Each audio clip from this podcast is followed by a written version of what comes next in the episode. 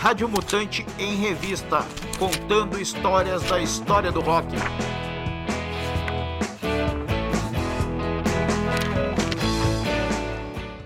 Como é bom e difícil escrever sobre a música brasileira. Sempre um desafio. Quantos elementos buscar, interpretar, como retomar um movimento sem se tornar simplista. Compreendem?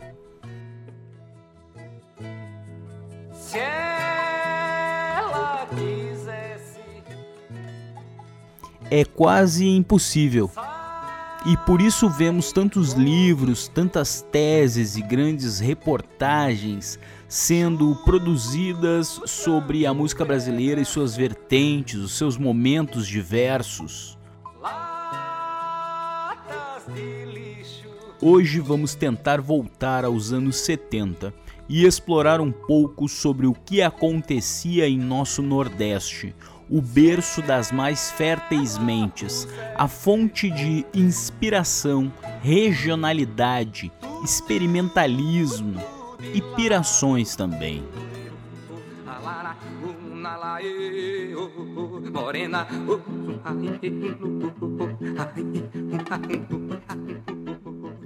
O Brasil como um todo consumia muita música estrangeira, principalmente o rock, que se fortalecia nos anos 60 e 70.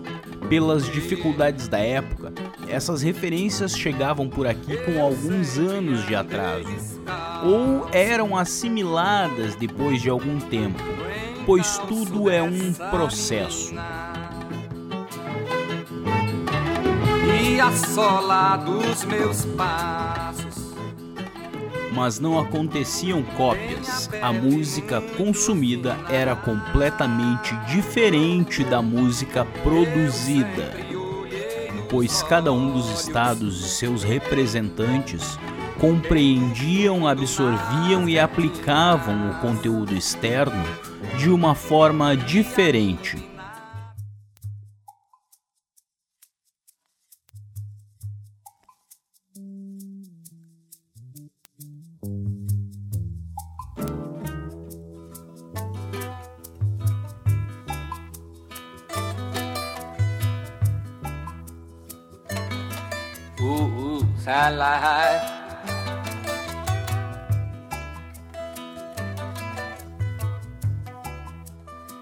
Essa espuma sobre a praia. É um dente de ocidente. É um dente, um osso, um dente vomitado pelo mar e lutar. O rock produzido em São Paulo era diferente do que rolava no Rio de Janeiro e bebiam na mesma fonte do forró psicodélico de Pernambuco, que até hoje nos causa nós na mente, tentando encontrar gênero para as músicas produzidas. Na crista dessa onda a cultura ocidental. Por isso, a importância de não sermos simplistas e levar em consideração os territórios, suas expressões artísticas e o momento vivido.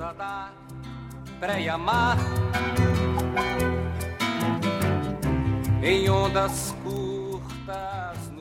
no Recife dos anos 70 rolava uma grande libertação artística entre os muitos grupos, poetas, músicos, atores e intelectuais da cidade. No início da década, Recife era uma cidade pequena, com hábitos provincianos e de grande desigualdade social. Apesar do conservadorismo típico no país todo, a capital pernambucana era ainda mais conservadora que Rio de Janeiro e São Paulo, por exemplo.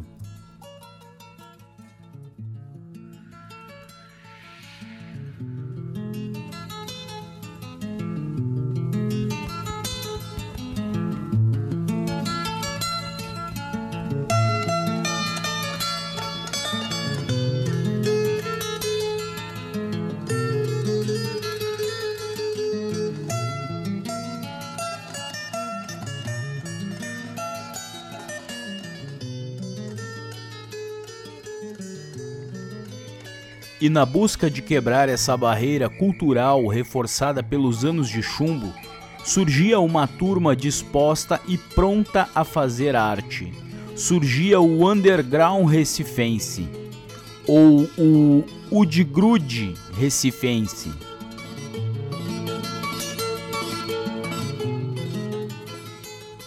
O centro e palco desses acontecimentos foi o bar Drugstore Beco do Barato, localizado na região central de Recife. Era acolhedor com todos sem fazer distinções de classe, gênero ou raça.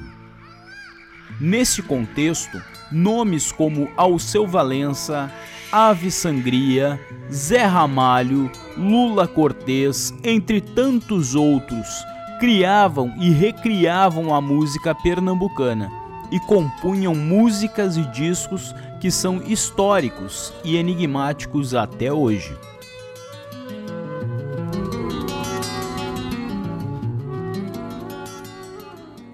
Alceu Valença é um nome que, mesmo arrastando multidões até hoje, ainda não é inteiramente conhecido. Muitos de seus fãs desconhecem as suas obras compostas na década de 70. Obras de letras fortes, políticas, reflexivas e sonoridade ímpar que viaja pelo mundo psicodélico e aterriza na brasilidade. Um som que bebeu em fontes estrangeiras, mas que, quando feitas por aqui, no calor tropical tupiniquim, não pôde ter um outro resultado que não seja molhado de suor.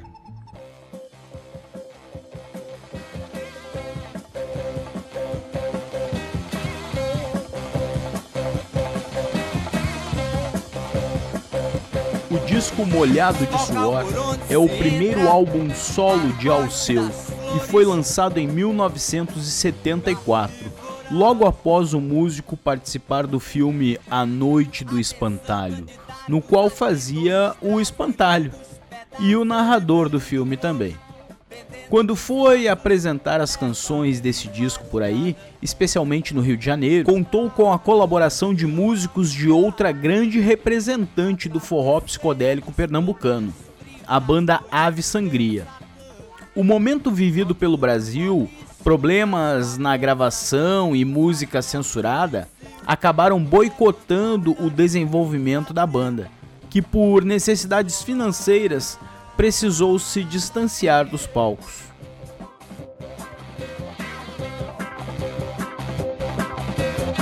Ninguém jamais viu seus olhos,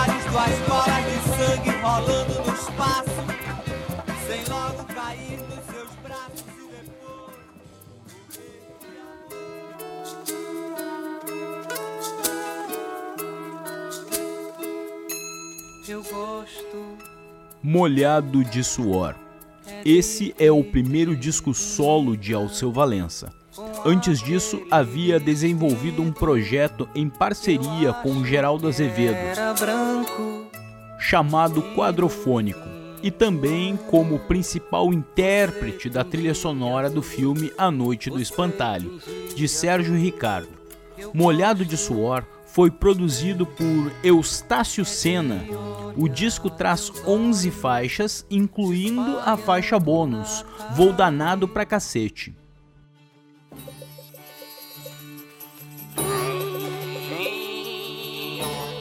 Recife viveu outro momento importante de resgate de sua identidade mesclada à renovação, que foi a era Mangue Beat.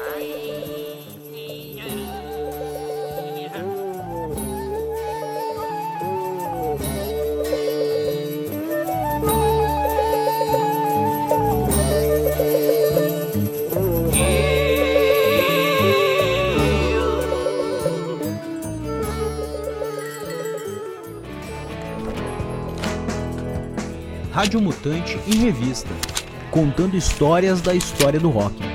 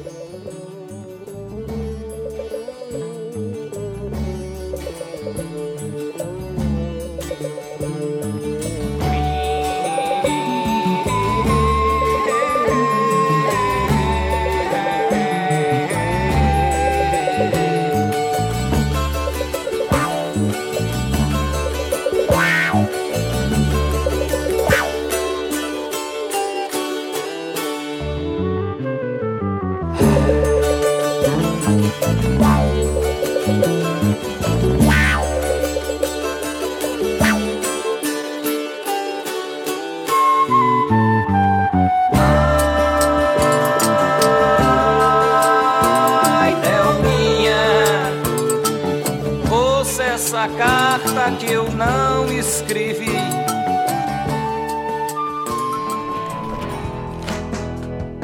Rádio Mutante em Revista contando histórias da história do rock.